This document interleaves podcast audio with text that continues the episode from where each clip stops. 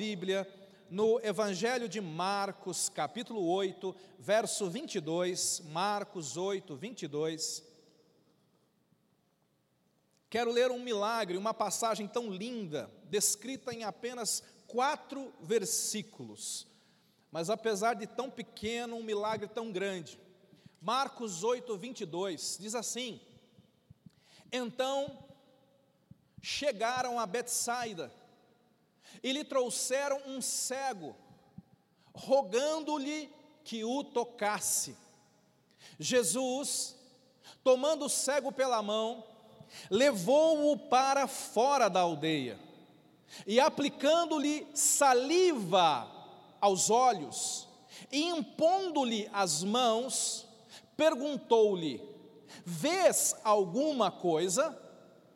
E este, recobrando a vista, respondeu: Vejo os homens, porque como árvores os vejo andando. Então novamente lhe pôs as mãos nos olhos, e ele, passando a ver claramente, ficou restabelecido, e tudo distinguia de modo perfeito. E mandou-o Jesus embora para casa, recomendando-lhe: não entres na aldeia. Fala para quem está do seu lado, não entre na aldeia. É isso aí, esse é um milagre, queridos, um milagre diferente, porque quase sempre Jesus curou as pessoas onde elas estavam, quase sempre Jesus operou milagres na vida das pessoas no lugar onde elas estavam. Mas esse é um milagre diferente. Porque nesse texto aqui, antes de operar um milagre, antes de fazer algo, Jesus tira aquele cego do lugar onde ele estava. Jesus tira aquele cego da aldeia, Jesus cura aquele cego e logo depois da cura, Jesus faz uma recomendação muito importante: não volte para lá. Não volte para lá. Pastor, o que, que tinha de errado com essa aldeia? Daqui a pouco você vai descobrir. Mas o tema que eu quero trabalhar com você nessa noite é: não há milagres na zona de conforto. Escreva aí: não há milagres na zona de conforto. Fala isso para quem está do seu lado: não há milagres na zona de conforto. Você já ouviu falar da zona de conforto? O, pastor, o que, que é a zona de conforto? Zona de conforto é todo lugar, todo pensamento, toda atitude, todo comportamento que te deixa confortável, que te deixa na mesmice, que não te desafia. Todo comportamento, todo lugar que não está te desafiando, está te confortando.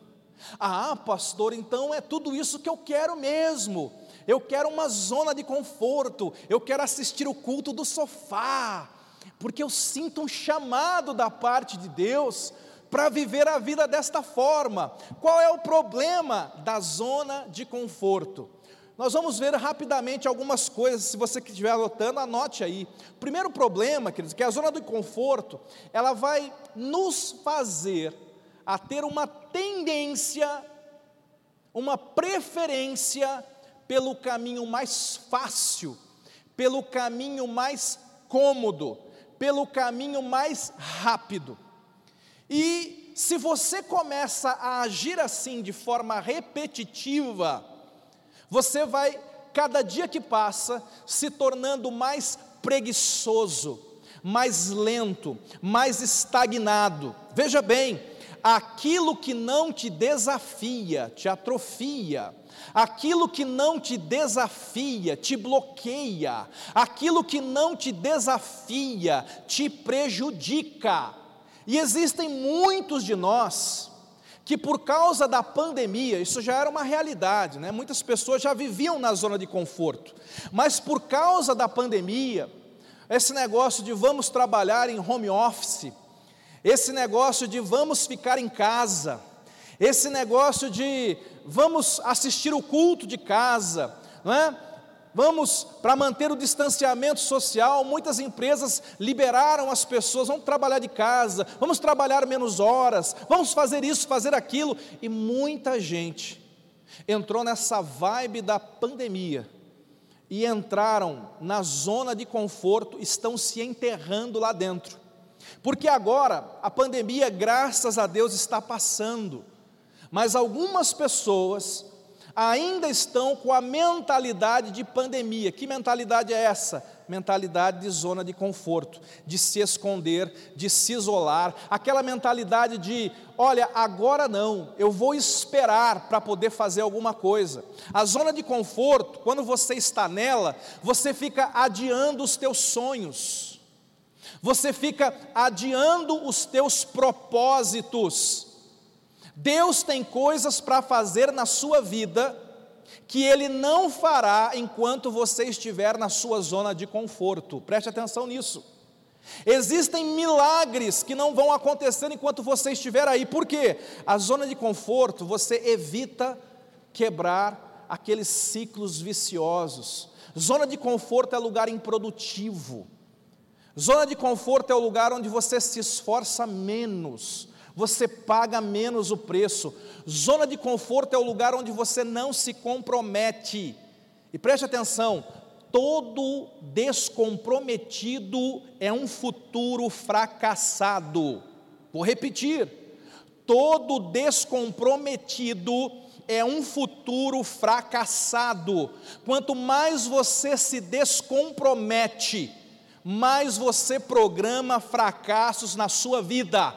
Se você quiser ser salvo, tenha um compromisso com Deus e se comprometa com Ele. Se você quiser ter um casamento bem-sucedido, tenha um compromisso com o teu cônjuge e com o voto que você fez naquele altar. Se você quiser ser bem-sucedido na sua carreira, se comprometa com as suas metas, com aquilo que você está fazendo.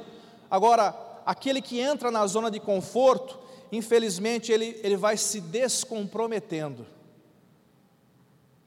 Zona de conforto é um lugar improdutivo. Zona de conforto é quando você fala assim: eu quero evitar medo, eu quero evitar crítica, eu quero evitar cansaço.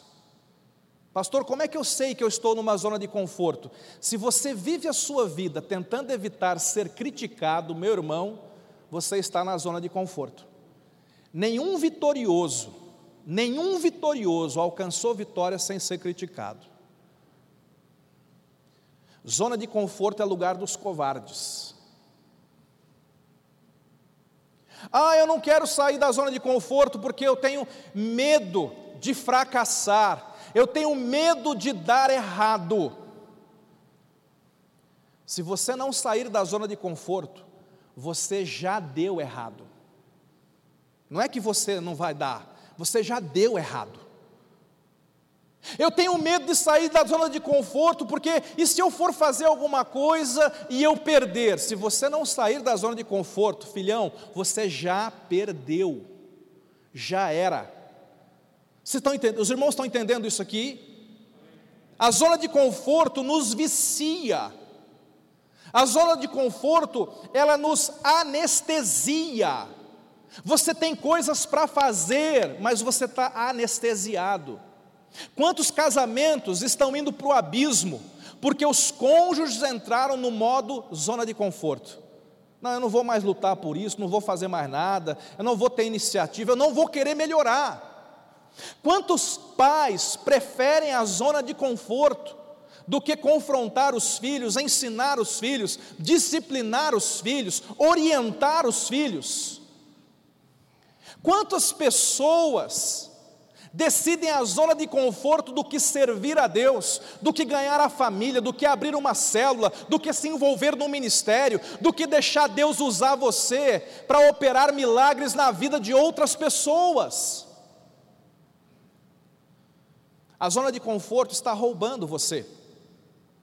Está me roubando, pastor, está roubando um casamento melhor, está roubando filhos melhores, está roubando uma recompensa maior que você poderia ter se você saísse dela.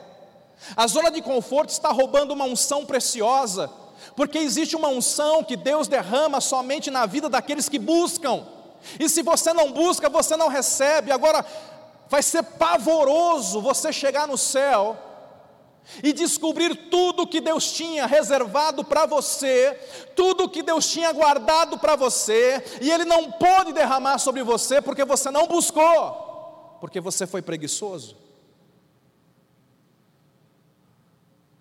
Fala para quem está do seu lado, a zona de conforto está roubando você. Fala com convicção, a zona de conforto está roubando você. Nada cresce lá. Você está se auto-sabotando.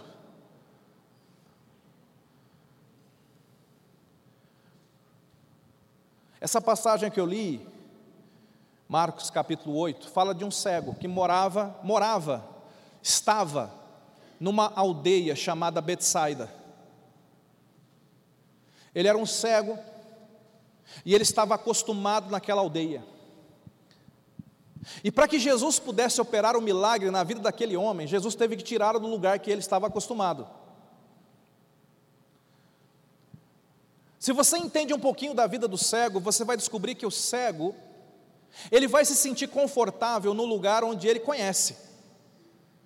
Porque o cego, mesmo não enxergando nada, ele, ele, ele tem alguma forma de se orientar. Aqui existe uma esquina, aqui existe um móvel, aqui tem uma cadeira. Com o passar do, do tempo, o cego, mesmo sem enxergar os objetos, ele consegue discernir mais ou menos onde está tal coisa. E ele consegue então caminhar livremente por aquele lugar. Essa é a condição do cego de Betsaida, um cego que vivia num lugar confortável, confortável para ele. Ele era cego. Ele não tinha vida fora daquela aldeia, ele não podia fazer nada, mas era um lugar de segurança, era um lugar que passava para ele uma sensação de segurança. Agora olha para cá, tem muita gente hoje, igual o cego de Betsaida. A sua vida não é melhor, você não enxerga um futuro maior, você não tem mais sonhos, você não enxerga a tua vida para o ano que vem, você não tem sonhos com Deus, sonhos com a eternidade, sonhos espirituais, sonhos ministeriais, sonhos na sua carreira, você não sonha com mais nada, você não tem visão de vida, você não tem visão de futuro. Você não consegue sair desse perímetro que é a tua aldeia. Cada um aqui tem a sua aldeia pessoal. A sua aldeia pessoal é um perímetro que você fica dentro dela. Você ora somente até aquele limite. Você lê Bíblia, olha e olha lá, hein? Você lê Bíblia somente até aquele limite. Você busca a Deus somente até aquele limite, pastor. Eu vou uma vez por semana na igreja, esse é o meu limite, esta é a minha aldeia. Pastor, eu já, eu já terminei a quarta série, nem tem mais, terminei o quinto ano, pastor. Terminei o nono ano. Ah, pastor, eu já fiz o ensino médio, esse é o meu limite. Deus não tem para mim algo maior do que isso. Pastor, eu faço isso, essa é a minha profissão, e eu vou morrer fazendo isso, porque esta é a minha aldeia, este é o meu limite, este é o cego. E tem muita gente igual ao cego. Você está dentro da sua aldeia você se sente confortável. Eu quero dizer para você que nessa pandemia, havia pessoas que se moviam muito fora desse perímetro da sua aldeia, pessoas que tinham visão para todas as áreas da sua vida, pessoas que estavam acreditando, pessoas que estavam lutando por coisas maiores do que elas, pessoas que tinham sonhos poderosos, e se houve algo que o diabo conseguiu fazer, foi trazer uma cegueira para o coração de muita gente. Muitos líderes foram cegados, muitos cônjuges foram cegados, muitos pais, muitos profissionais tiveram seus sonhos mortos, tiveram a sua visão de vida, a sua visão de família, a sua visão de ministério comprometidas. A Bíblia diz que o Deus deste século, trabalha cegando o entendimento das pessoas. E talvez o teu entendimento tenha sido cegado. E você não consegue hoje nem se ver fazendo algo além, nem se ver caminhando fora desta tua aldeia, que é a tua zona de conforto. Eu estou falando com alguém aqui.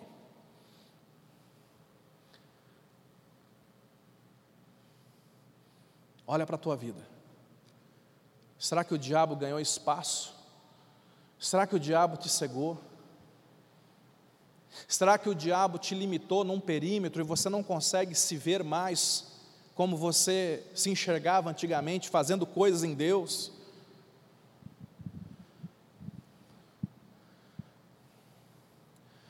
É lindo o versículo 22 de Marcos 8. Talvez você não tenha notado, mas Jesus conhecia aquele cego. Jesus sabia que ele existia. Jesus o amava. Aquele cego, logicamente, nunca tinha estado na presença de Jesus. Nem Jesus talvez tivesse visto visualmente aquele cego, mas Jesus conhecia aquele cego como ele conhece você. E Jesus vai até aquela aldeia por causa de um cego. É, é, é impressionante você pensar, quando fala assim, então chegaram a Betsaida. Então Jesus chega naquele lugar. Então Jesus chega na tua vida, então Jesus chega no teu casamento, Jesus chega no teu coração. Então Jesus chega nessa situação que você está vivendo, creia num Deus que sempre chega, creia num Deus que sempre vem quando você clama, creia num Deus que nos busca, nós o amamos porque Ele nos amou primeiro, não fomos nós que escolhemos a Ele, mas Ele que escolheu você. Talvez você esteja no meio da tua cegueira, talvez você esteja no meio da tua aldeia, você fala, pastor, sou eu, eu sou esse preguiçoso, pastor. Eu sou essa pessoa que entrou na zona de conforto por preguiça. Ou eu estou, eu sou, eu sou, estou na zona de conforto por, por soberba. Tem pessoas que estão ali porque decidiram que já sabem tudo e não podem aprender mais nada na vida. Preguiça te leva para a zona de conforto, soberba também. Não, Deus já moveu o que tinha que mover na minha vida, eu sou bom. Meu filho, você está numa zona de conforto. Você tem que decidir aprender sempre. Amém, queridos? Decidir aprender sempre. Agora é lindo você perceber que Jesus vai até aquele homem. Se você ler esse texto e continuar lendo, você vai descobrir que Jesus não curou mais ninguém lá, Fernando. Jesus foi numa aldeia para curar um que queria.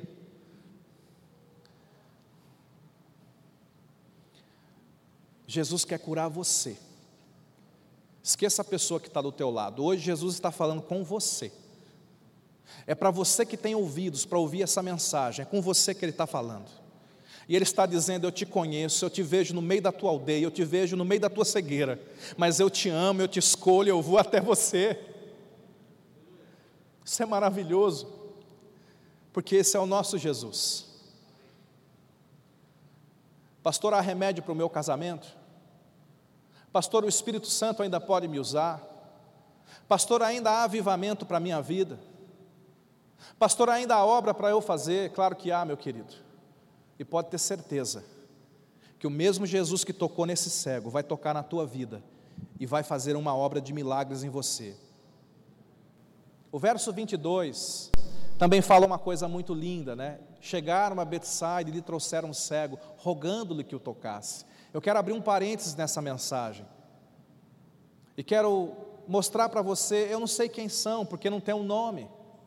Mas a Bíblia fala que tinha alguém ali, pessoas naquela, naquela aldeia, que eram de, do bem.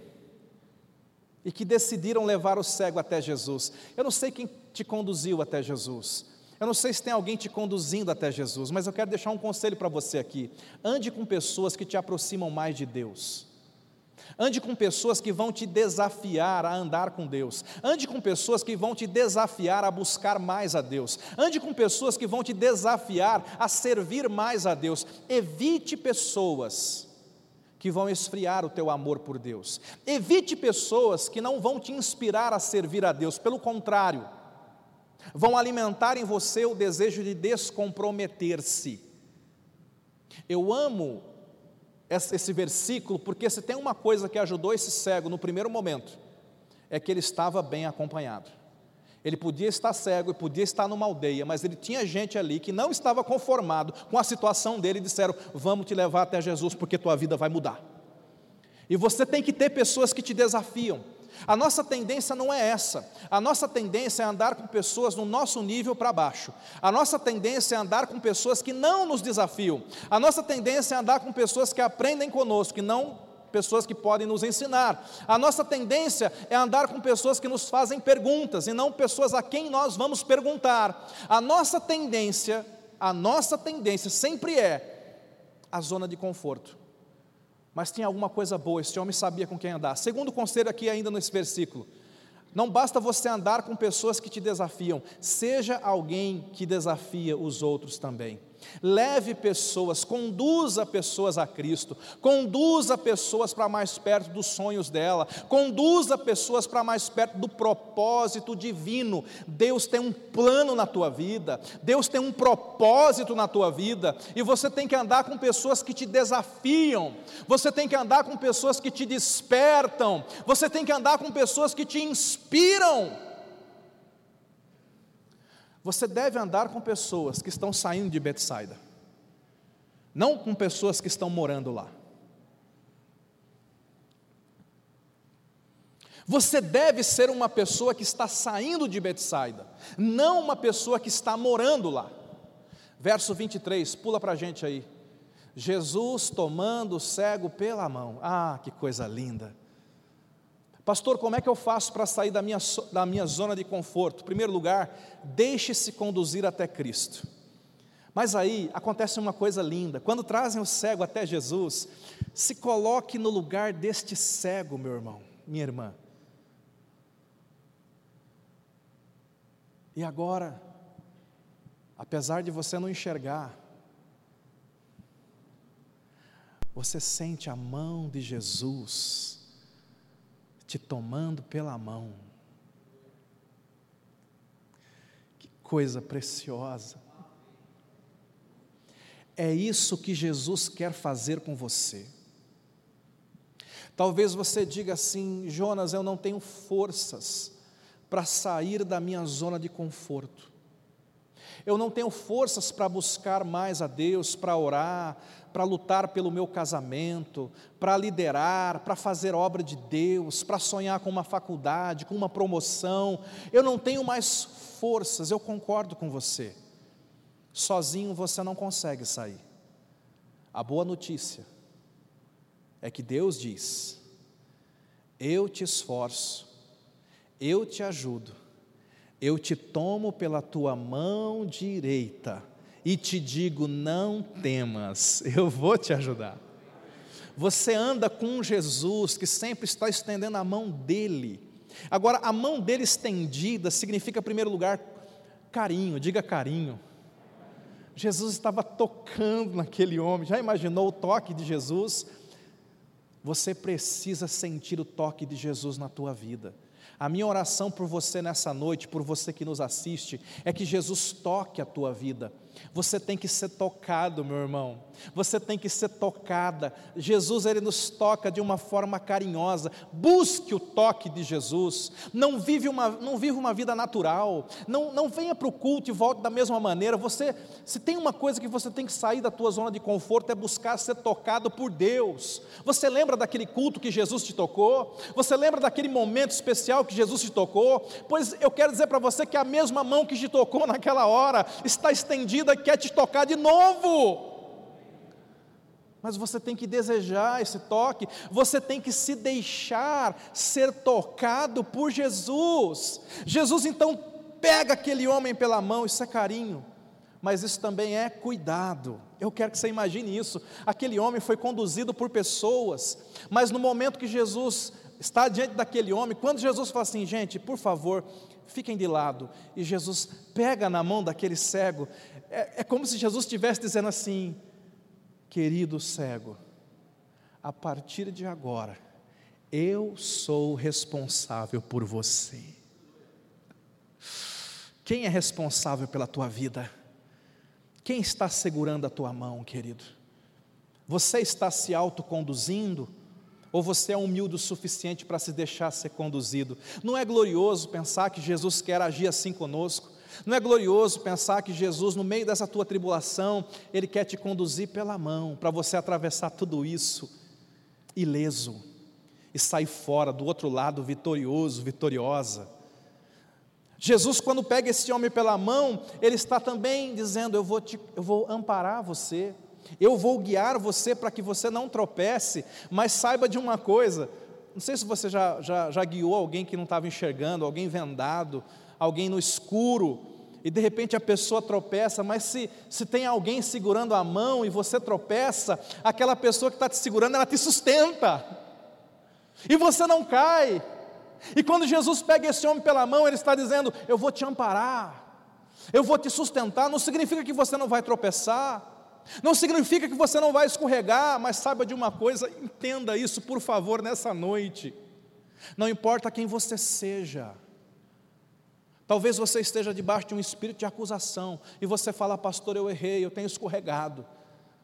Há um Deus Todo-Poderoso que te ama e te sustenta. Há um Deus Todo-Poderoso que não vai deixar você ficar caído, não vai deixar você ficar prostrado.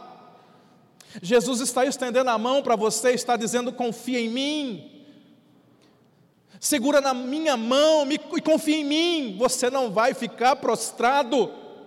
Jesus é fiel para te levantar, Jesus é fiel para cuidar de você.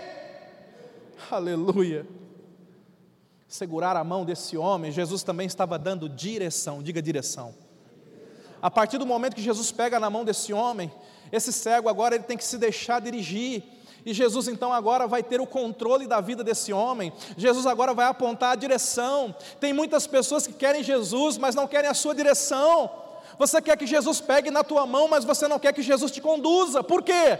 Porque você sabe que Jesus vai te conduzir para fora da zona de conforto. Jesus vai te conduzir para uma vida de oração abundante. Jesus vai te conduzir para dentro do teu ministério, para dentro do teu chamado.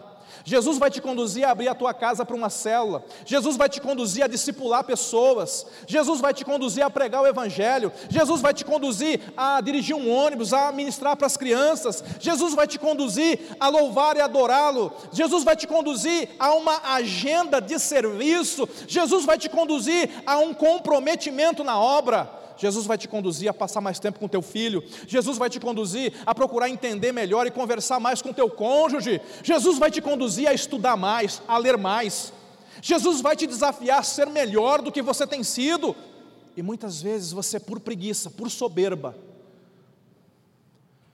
você diz assim: não, eu não quero que Jesus me conduza.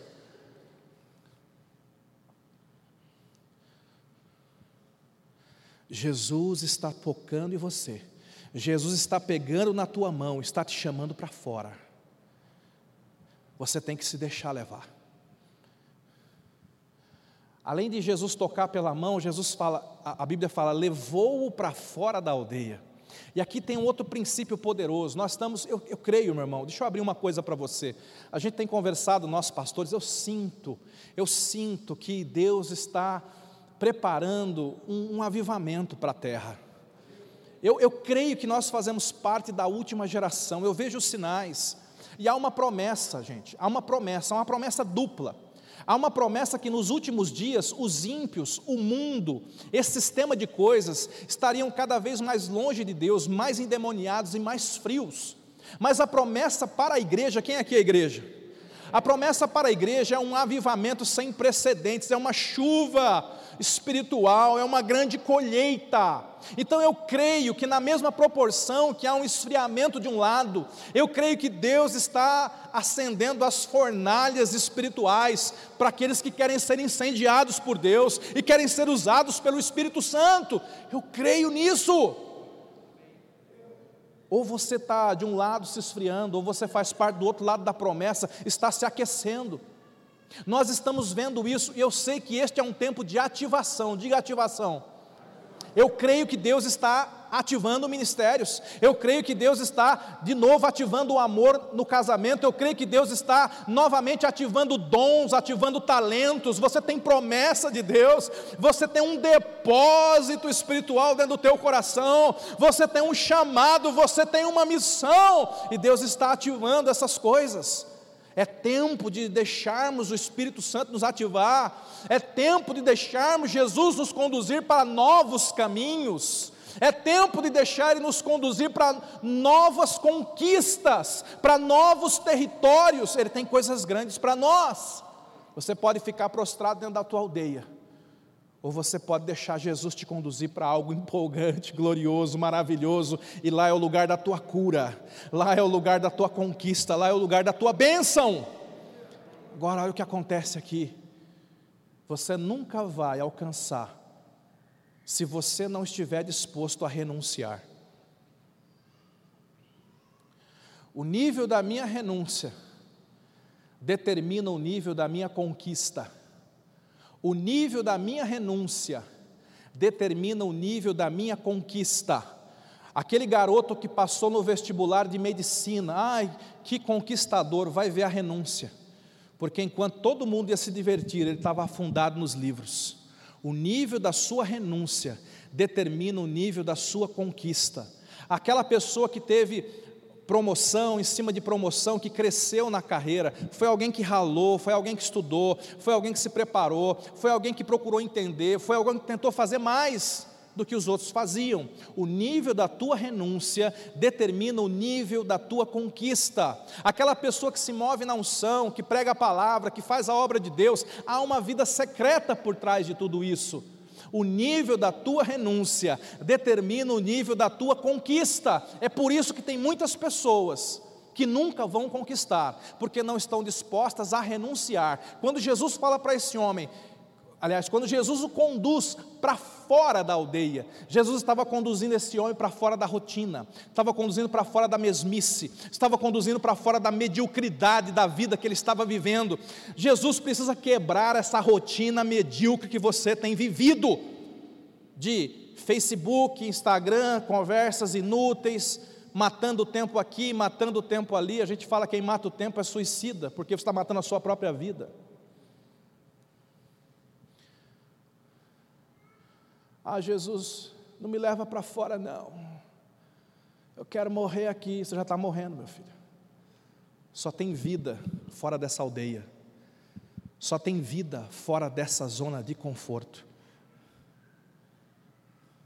E aqui existe algo também lindo que você tem que entender nesse processo de ativação de Deus, igreja. É esse secreto com o Senhor. Porque agora é Jesus e Ele. Agora é Jesus e você, não tem mais intermediários. O que vai me fazer sair da minha zona de conforto é uma experiência pessoal, é um relacionamento. Você precisa entender o poder do lugar secreto. Diga assim: há poder no lugar secreto. Uma das coisas que a pandemia, de fato, poderia ter ajudado, mas não ajudou, e nós chegamos até a suspeitar que haveria essa ajuda, nós pensamos, bom, as pessoas vão, vão ter menos atividades, as pessoas vão estar mais dentro de casa, com certeza, as pessoas vão passar dias e dias orando e jejuando, trancadas dentro dos seus quartos, já que elas não podem sair. Mas isso não aconteceu. Com certeza, agora, aquele irmão que dizia assim, pastor, eu só não li a Bíblia toda porque eu não tenho tempo, esse irmão agora, ele vai, vai sair da pandemia tendo lido a Bíblia três vezes. Não, ele assistiu todas as, as séries da Netflix, mas ele não leu um capítulo da Bíblia. Eu devo estar falando com algum cego aqui.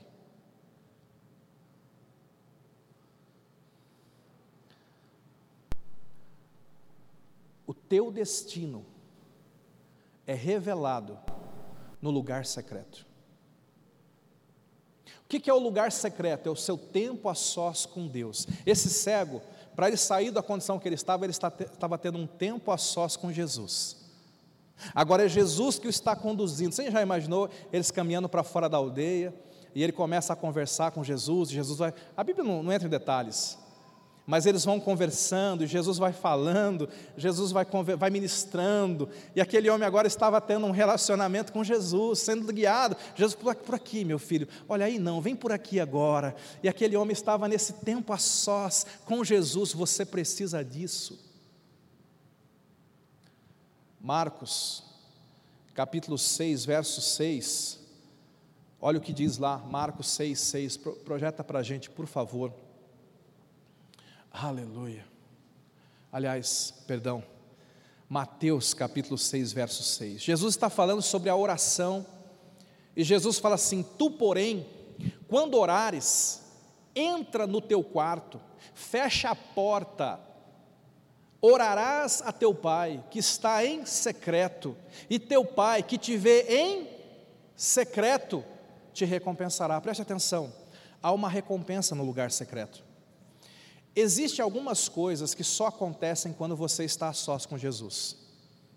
Pastor, por que, que eu não sou mais recompensado? Por que, que eu não sou mais abençoado? Parte da resposta está aqui. Talvez você não esteja recebendo mais do que Deus tem para você, simplesmente porque você não está se posicionando no lugar correto. Como anda a sua vida de oração? Como anda o seu tempo a sós com Deus? Tempo a sós com Deus é um tempo diário que eu tenho que ter com o Senhor. Não se trata de quantidade, mas se trata de constância, de qualidade. Todos os dias você tem que separar alguns minutos, pelo menos, uns 15, 20, 30 minutos, se você puder, separe uma hora do seu dia, para ter um tempo a sós com Deus, para ler a Sua palavra, para falar com Ele em oração, para ouvi-lo, porque há recompensa no lugar secreto, e há muitas pessoas que não estão recebendo a recompensa, porque não estão buscando. Mas por que, que não buscam? Porque para ir para o lugar secreto, você tem que sair da tua zona de conforto. Para ir para o lugar secreto, você tem que sair das redes sociais. Para ir para o lugar secreto, você tem que sair da frente da televisão. Para ir para o lugar secreto, você tem que deixar algumas pessoas para trás. Aquele cego podia dizer: Jesus me cura na aldeia, por que, que tem que ser para fora? Tem um outro cego amigo meu, tem um povo que eu conheço. E para, às vezes, queridos, para você receber de Deus, algumas pessoas têm que ficar para trás. Pegou aí? Mas porque você não quer deixar algumas coisas para trás, Jesus não consegue te conduzir para o lugar onde Ele vai te abençoar. Jesus não consegue te conduzir para o lugar onde Ele vai tocar na tua vida. Há uma diferença entre solidão e solitude. Solidão é, é quando você se sente só e você se entristece, se deprime. Solitude é quando você decide estar só para uma solidão produtiva. Existe uma solidão produtiva, aquela solidão onde você busca a Deus, aquela solidão onde você ouve o Espírito Santo, aquela solidão onde você coloca a cabeça no lugar, aquela solidão onde você planeja, aquela solidão onde você ouve o Espírito Santo apontando coisas na tua vida. Solitude é uma disciplina que você tem que praticar. É tempo a sós com Deus. Esse cego teve isso. E aí, verso 23, volta lá para Marcos capítulo 8, verso 23. Jesus o toma pela mão, Jesus o leva para fora da aldeia. Pastor, por que, Jesus tirou ele da aldeia? Tem duas explicações maravilhosas. Primeiro, é que Betsaida era um lugar de incredulidade. Em outras passagens, Jesus falou: Ai de ti, Corazim, Betsaida e Cafarnaum. Jesus já tinha falado que Betsaida era um lugar de gente incrédula. Betsaida era um lugar de gente que não cria em Deus. Betsaida, para nós, simboliza o mundo. No primeiro momento, à primeira vista, Betsaida representa pessoas sem Deus, lugar sem Deus. E Jesus tem que tirar você do mundo. Não, ele vai, pastor, Jesus vai me matar. Não, esse mundo aqui é o sistema maligno. Jesus tem que tirar você de ambientes de pecado. Jesus tem que tirar você de ambientes tóxicos, de ambientes que te tentam, que te seduzem. Preste atenção, você nunca vai experimentar o novo e o melhor de Deus se você não deixar o Espírito Santo, se você não deixar Jesus tirar o pecado da tua vida. Ah, pastor, o senhor está me julgando? O Senhor tem que ser um pastor do amor. O Senhor tem que me aceitar com a minha Betsaida. Esse amor está te matando. Existem determinadas mensagens de amor que matam pessoas. Quando alguém diz assim, eu te amo tanto que eu quero que você continue no teu pecado, eu te amo tanto que eu quero que você continue cego. Eu te amo tanto que eu quero que você continue rumando para o inferno. Essa pessoa, sem saber, está te matando. Tenha discernimento, meu filho. Às vezes, para Deus fazer algo novo, Ele tem que quebrar coisas antigas. Às vezes, para que o vinho novo seja derramado, é necessário que a gente permita que Deus coloque um odre novo na nossa vida.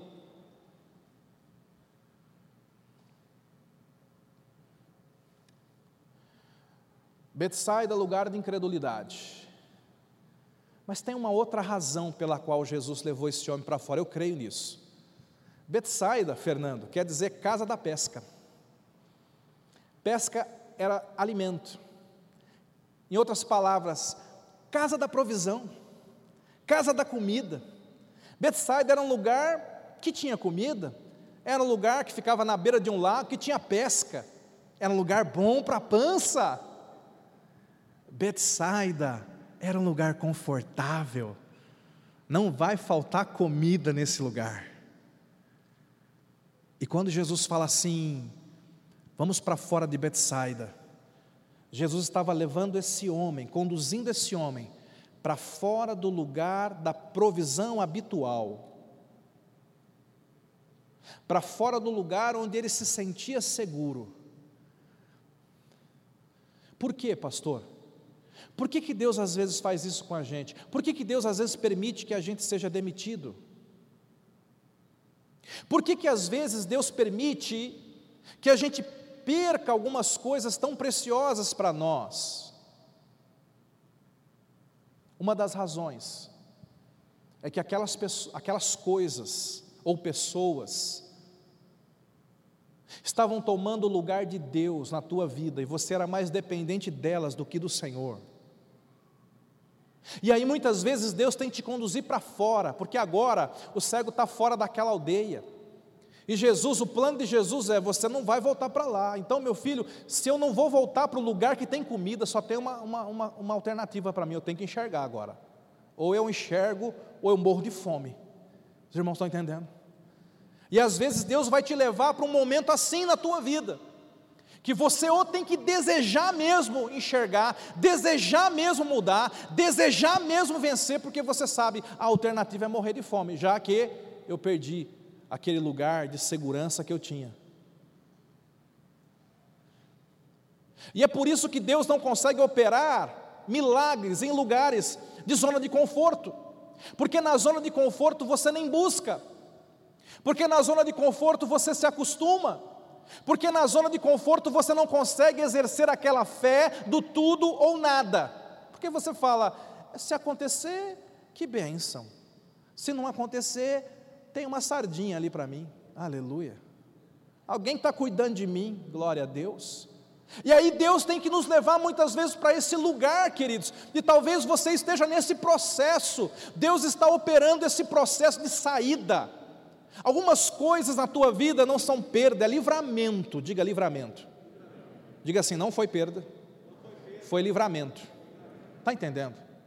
Você, alguns de nós estamos nesse processo de saída, não é porque Deus te odeia, não é porque Deus quer o pior para você que Ele está te arrancando disso, é porque Deus te ama e é porque Deus tem coisas maiores para você.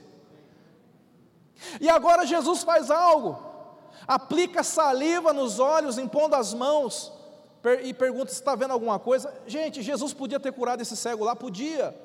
Jesus podia ter simplesmente imposto a mão? Podia. Jesus podia ter dito uma palavra? Podia. Mas por que, que ele joga saliva?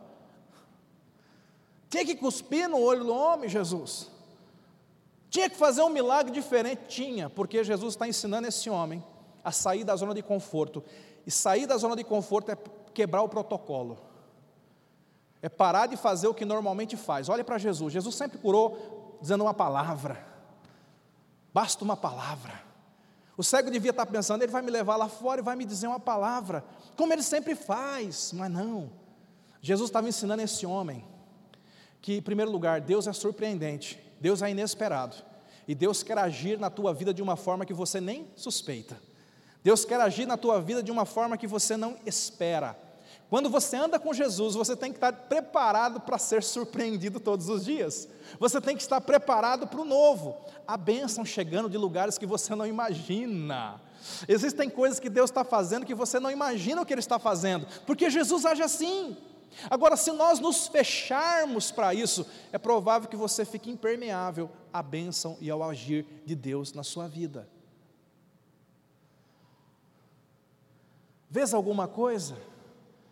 E aí ele fala assim: Eu estou vendo, começou a brilhar uma luz aqui. Eu estou vendo os homens, eles são igual árvores, né? andam como árvores. Não estava muito legal aquele, aquele milagre.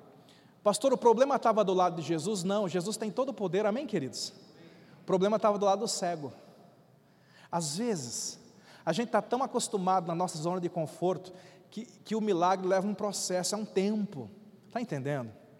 Às vezes você falha em receber, falha em, em ser liberto, falha em ser curado, falha em ser santo, falha em ser o que Deus quer que você seja.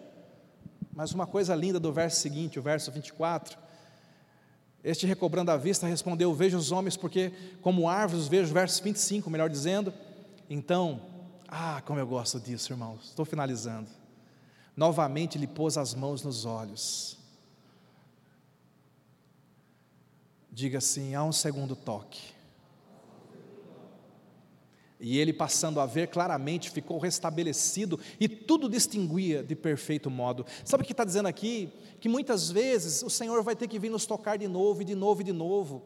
E eu gosto desse milagre porque fala que se eu parar no meio do caminho, ou se eu pisar na bola, ou se eu regredir, sempre há uma segunda chance, sempre há um segundo toque. Eu, eu amo a Jesus porque Jesus sempre insiste comigo, Jesus insiste com você, querido. Jesus continua agindo, continua tocando. Talvez você fale assim: ah, pastor, tudo isso está vivendo, está pregando. Eu vivia cinco anos atrás, eu comecei a sair, a coisa começou a acontecer, mas aconteceu outras coisas, e eu parei no meio do caminho, eu estacionei, eu regredi. Pastor, eu acho que não tem mais chance para mim. E esse texto está dizendo assim: nós servimos o Deus do segundo toque, da segunda chance, meu irmão. Deus quer te tocar de novo, Ele já fez uma vez, Ele vai fazer de novo. Eu tenho uma notícia para você. A promessa é que a glória da segunda casa vai ser maior que a glória da primeira. Amém. A, a promessa da palavra de Deus é que o vinho novo é melhor. Você já bebeu do vinho de Deus? Já bebeu do avivamento de Deus? Então eu quero que você comece a pensar: o vinho novo que está se aproximando é melhor. É melhor, é isso que Ele quer dar para você. Olha o verso 26 para a gente finalizar. Aliás, volta um pouquinho no 25, quero ler outra coisa com você. Então, novamente, ele pôs as mãos nos olhos, e ele passando a ver claramente. Esse ver claramente, em algumas versões é levantar os olhos, mas é o mesmo sentido. Deus quer te dar visão. Deus quer te dar visão. Que essa cegueira do inimigo caia por terra na tua vida. A visão que você tem determina a unção que você recebe. Deus quer te dar visão de destino.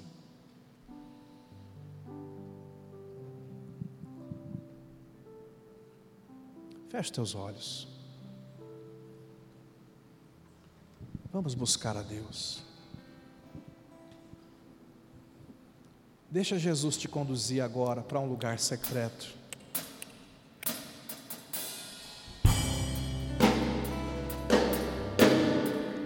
Tenha um tempo a sós com Ele agora.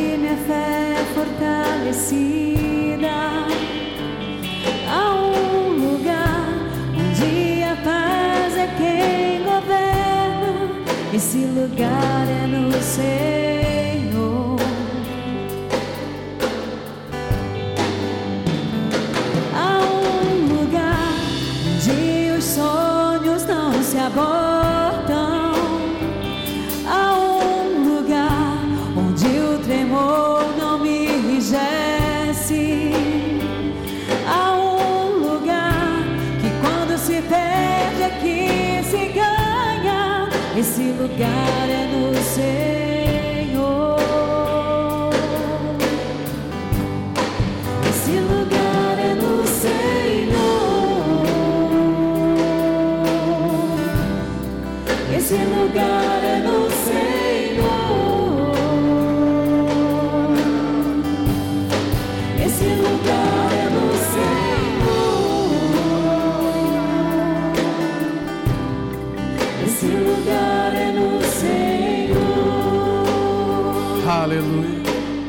com os teus olhos fechados.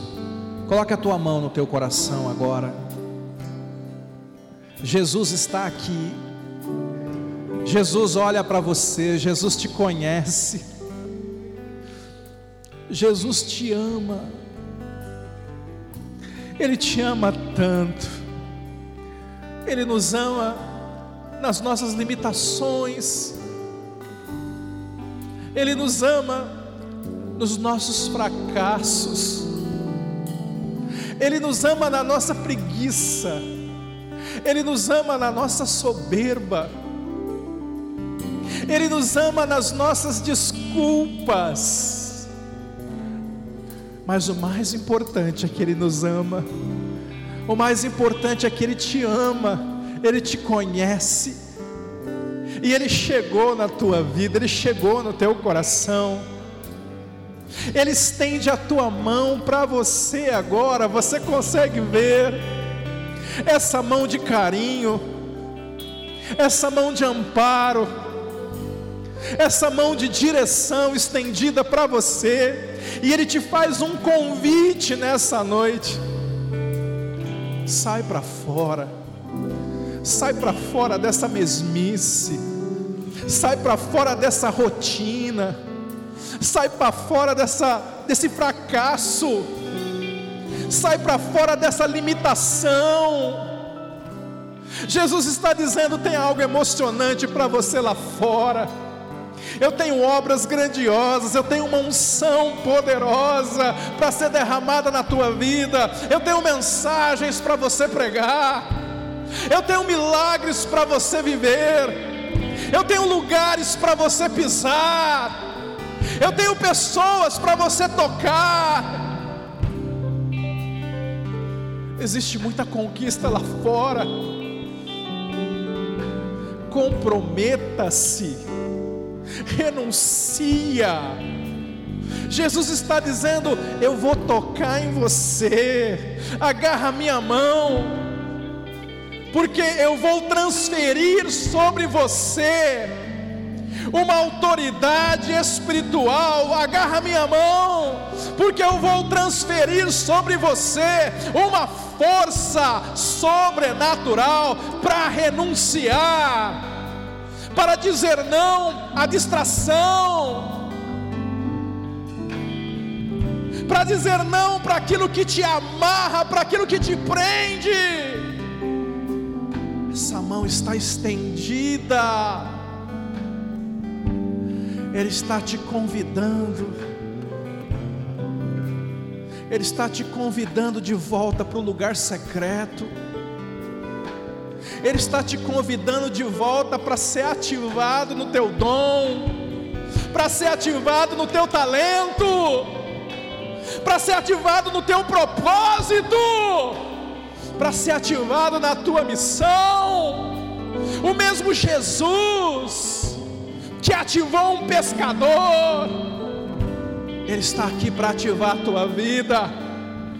O mesmo Deus que através de uma sarça ativou Moisés para libertar o povo, Ele está aqui hoje, e a sarça está ardendo agora no teu coração, que o teu coração arda por uma vida nova, que o teu coração arda por uma missão grande, que o teu coração arda para cruzar os teus limites, para ir além, para fazer mais. Toda mentira do diabo, toda cegueira do inferno, que disse que tinha acabado, que você não ia além, em nome de Jesus, caia por terra agora da tua mente. Todo pensamento limitador é quebrado agora.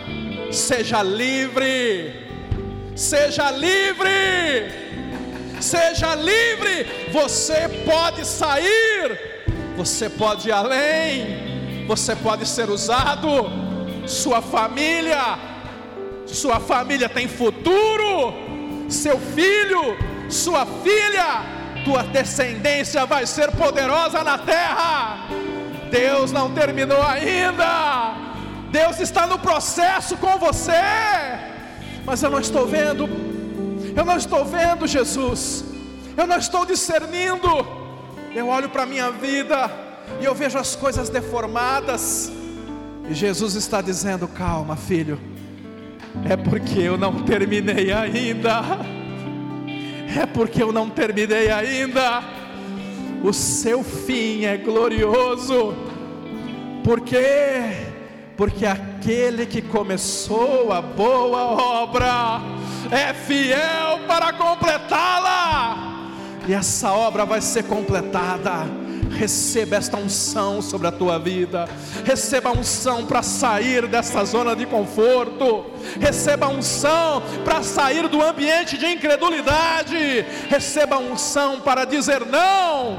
Deus vai te dar um foco. Jesus vai te dar uma direção passo a passo no teu caminho para fora, para fora dessa mediocridade, para fora dessa mesmice.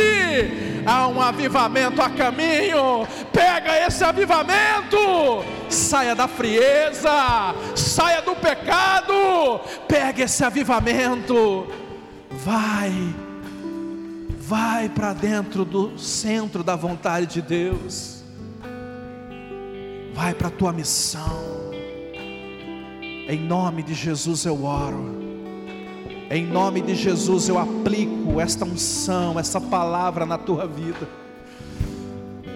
Pastor, e os detalhes? Os detalhes é no secreto. Ele vai completar aquilo que eu não falei, mas Ele vai completar no teu secreto. Ele tem coisas para te revelar. Ele tem coisas grandiosas. Abra os teus olhos os teus olhos. Eu não terminei essa mensagem ainda, eu quero deixar só um último versículo com você. Apocalipse 10, 4. Enquanto eu estava orando aqui, o Espírito Santo me cobrou. Você não pode sair daqui sem ler isso. João estava no seu secreto na ilha de Pátimos, estava tendo visões maravilhosas. E ele diz assim: logo que falaram, os anjos falaram algo. Pergunta para quem está do seu lado o que falaram. Logo que os anjos falaram, sete trovões, ele diz assim: Eu ia escrever. Mas eu ouvi uma voz do céu dizendo: Guarda em segredo as coisas que os sete trovões falaram e não as escreva. Tem coisas que você vai ouvir no teu secreto que não é para ninguém saber mas são coisas que você precisa ouvir, são coisas que você precisa saber. são as coisas únicas e íntimas que você vai ter com Jesus. Aplauda Ele. Aleluia, aleluia, aleluia. Glória a Jesus. Aleluia. Nesse momento, nós vamos separar o nosso dízimo, a nossa oferta. Eu quero continuar nessa pegada, porque eu sei que com o passar do tempo, sendo fiéis a Deus, crendo na bondade do Senhor, também nessa vida de fidelidade, de semear, nós podemos cair numa rotina. E nós podemos entrar dentro de uma zona de conforto. Há uma passagem na Bíblia, eu nem vou ler por causa do tempo, mas Davi, ele precisava levantar um altar ao Senhor, e ele estava no campo de um homem chamado Araúna. E ele falou: Araúna, me vende esse campo, me vende esse terreno pelo preço justo, eu vou pagar. E o Araúna falou assim, com todo, com, com uma boa intenção, ele disse: Davi, você é o meu rei. Eu não vou te, te vender esse campo, eu te dou esse campo de presente. E pode usar para levantar um altar, é para o Senhor. E Davi ali, ele nos dá um princípio tão poderoso. Ele fala assim: Eu não posso dar ao Senhor algo que não me custe alguma coisa. Eu não posso dar ao Senhor algo que não represente alguma coisa para mim.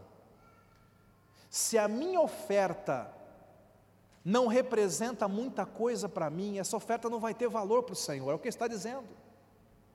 E muitas vezes nessa área da nossa vida nós também nos habituamos num ritmo de oferta, num nível de oferta, e glória a Deus por tua fidelidade, pelo teu amor ao Senhor. Mas eu quero dizer para você que se você quiser viver coisas maiores, saia da zona de conforto nessa área também. Qual foi a última vez que você deu uma oferta que lhe doeu? Qual foi a última vez que você deu uma oferta que para você era muito mesmo? Você falou: olha, essa oferta aqui, isso aqui é fora da minha zona de conforto. Qual foi a última vez que você ofertou fora de Betsaida? Fica em pé nesse momento. Vamos orar. Aqui ninguém é obrigado a contribuir nada, querido. Você tem que fazer por entendimento. Mas nós entendemos também que quando você faz debaixo de uma palavra e com a fé no teu coração, então isso vai ter um poder na tua vida, de mudar a tua vida. E nós, com amor, nós temos que provocar você para que você entenda que milagres são decididos por nós. E a oferta, a oferta é algo que vai decidir milagres na tua vida, milagres na vida financeira. Talvez você diga assim, pastor, não, estou, não está acontecendo. E eu pergunto, você está decidindo? Você está saindo da tua zona de conforto? Feche os teus olhos nessa hora. Pai querido, nesse momento eu oro, eu abençoo os teus filhos.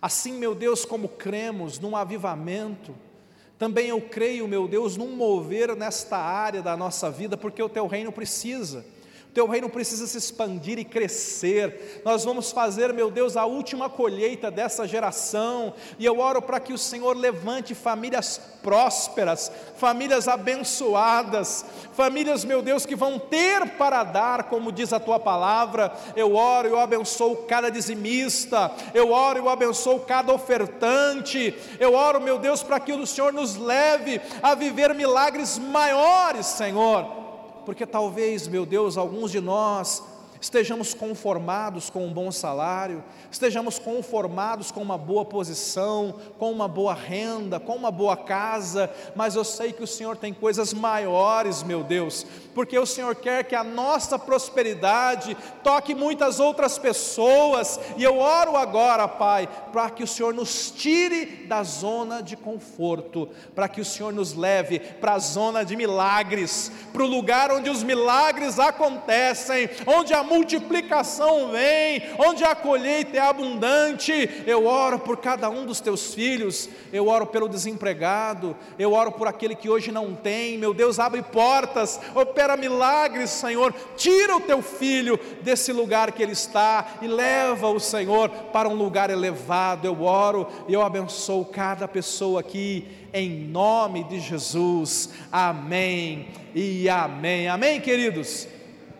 Amados, deixa eu te dar um aviso muito importante. Dia 28 de novembro,